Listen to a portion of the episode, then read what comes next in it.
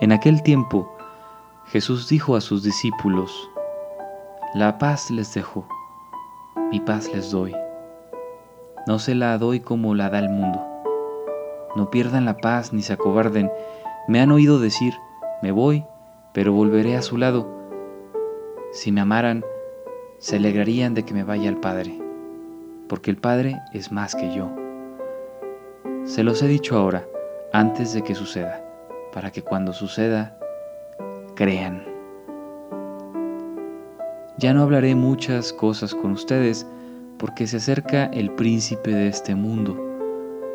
No es que Él tenga poder sobre mí, pero es necesario que el mundo sepa que amo al Padre y que cumplo exactamente lo que el Padre me ha mandado.